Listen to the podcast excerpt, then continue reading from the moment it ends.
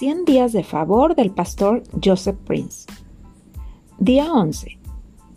No es el fin cuando el Señor está contigo. Versículo de hoy. Y vio su amo, Potifar, que Jehová estaba con él, con José, y que todo lo que él hacía, Jehová lo hacía prosperar en sus manos. Génesis 39:3 ¿Has oído hablar de alguien que estaba en peor situación que José, cuando estaba de pie, desnudo, en un mercado egipcio, esperando ser vendido como esclavo? Su mundo parecía haberse desmoronado a su alrededor. Apenas unos días antes, él estaba en los brazos de su padre, pero ahora sus propios hermanos lo habían traicionado. Todo lo que poseía había sido arrancado de él. José había sido reducido a nada más que un esclavo en una tierra extranjera. ¿Era el fin de José? Dentro del orden natural de las cosas, seguramente parecía que sí. Pero incluso con las probabilidades contra José, el Señor estaba lejos de terminar lo que había comenzado a hacer en su vida.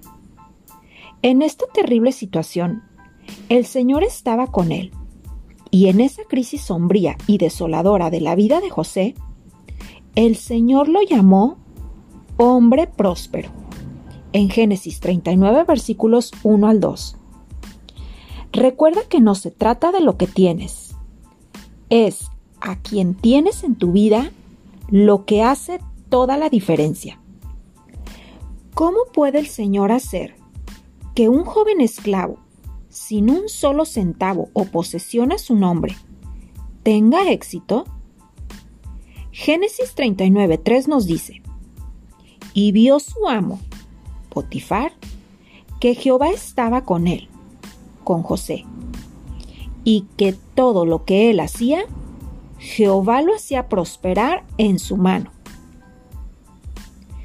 Esta es una declaración poderosa que ofrece una poderosa promesa que puedes creer en cada área de tu vida.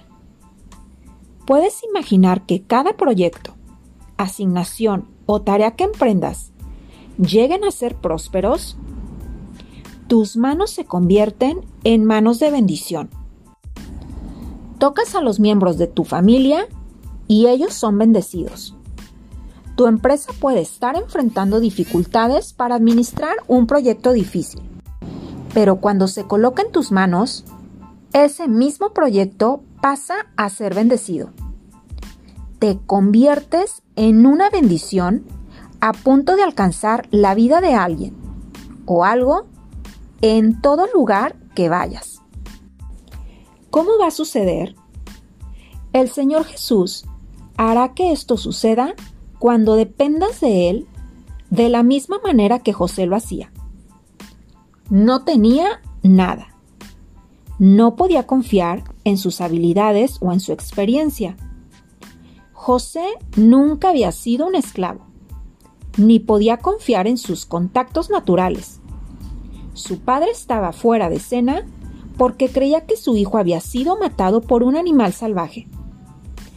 Todo lo que José tenía era la presencia del Señor, de quien dependía para manifestar su presencia, su poder y su gloria a través de su vida. Y esto es lo que tú y yo necesitamos. Una manifestación de su presencia en todo lo que hacemos. Es una cosa tener su presencia. Todos los cristianos tienen su presencia porque ellos lo aceptaron como su Señor y Salvador. Pero cuando la presencia de Dios se manifiesta en tu vida, es ahí donde su gloria brilla a través de ti. No te olvides que el amo de José, Potifar, no era un creyente en Dios. Era un egipcio adorador de ídolos. Pero cuando la presencia manifiesta del Señor brillaba gloriosamente a través de la obra de las manos de José, hasta aquel pagano incrédulo podía ver los resultados palpables de esa unción especial. del poder y de la bendición del Señor sobre la vida de José. Potifar se maravilló y no podía hacer otra cosa que reconocer que el Señor estaba con José y que todo lo que él hacía, lo el Señor lo prosperaba en sus manos. Ahora, ¿no es interesante el hecho de que Potifar no haya simplemente concluido que José era un buen trabajador? En vez de eso, Potifar pudo ver que no eran las habilidades de José, sino su Dios que estaba prosperando todo lo que José ponía en las manos para hacer.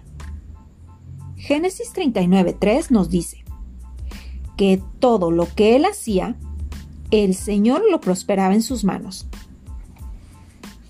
Esto no podía ser discernimiento espiritual de Potifar.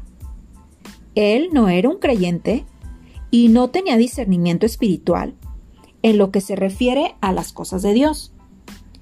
Entonces, eso me dice que Potifar debe haber presenciado resultados palpables que eran realmente fuera de este mundo. Él debe haber visto resultados que eran tan espectaculares que ni siquiera podía imaginar, pues estaba más allá de la capacidad de un ser humano común. Tal vez Potifar haya ordenado a José que cavara nuevos pozos para su familia, y cada pozo cavado por él haya producido agua incluso en medio de una sequía. Tal vez el campo bajo los cuidados de José haya producido cosechas avasalladoras mayores que las cosechas de los campos vecinos. Tal vez Potifar haya visto cómo José clamaba a su Dios cuando los niños de la casa estaban sufriendo de alguna epidemia que atacaba la tierra, y eran todas curadas. En cualquier caso, Potifar sabía que los resultados prósperos atestiguados por él no eran el resultado de la capacidad natural de José. Había ocurrido en función de que el Señor estaba con José, y Dios hacía que todo prosperara en sus manos. ¿No es hermoso? Mi amigo, Dios quiere hacer lo mismo en tu vida hoy. Míralo dirigiéndote, bendiciéndote e incrementando tu eficacia hoy. Oración de hoy. Padre, a pesar de las circunstancias negativas en mi vida, gracias por recordarme que este no es el fin para mí. Tendré éxito porque tú estás conmigo. Tu favor inmerecido sobre mí hará que el trabajo de mis manos prospere y dé resultados sobrenaturalmente buenos. Veré todo lo que tú has puesto en mis manos ser abundantemente bendecido.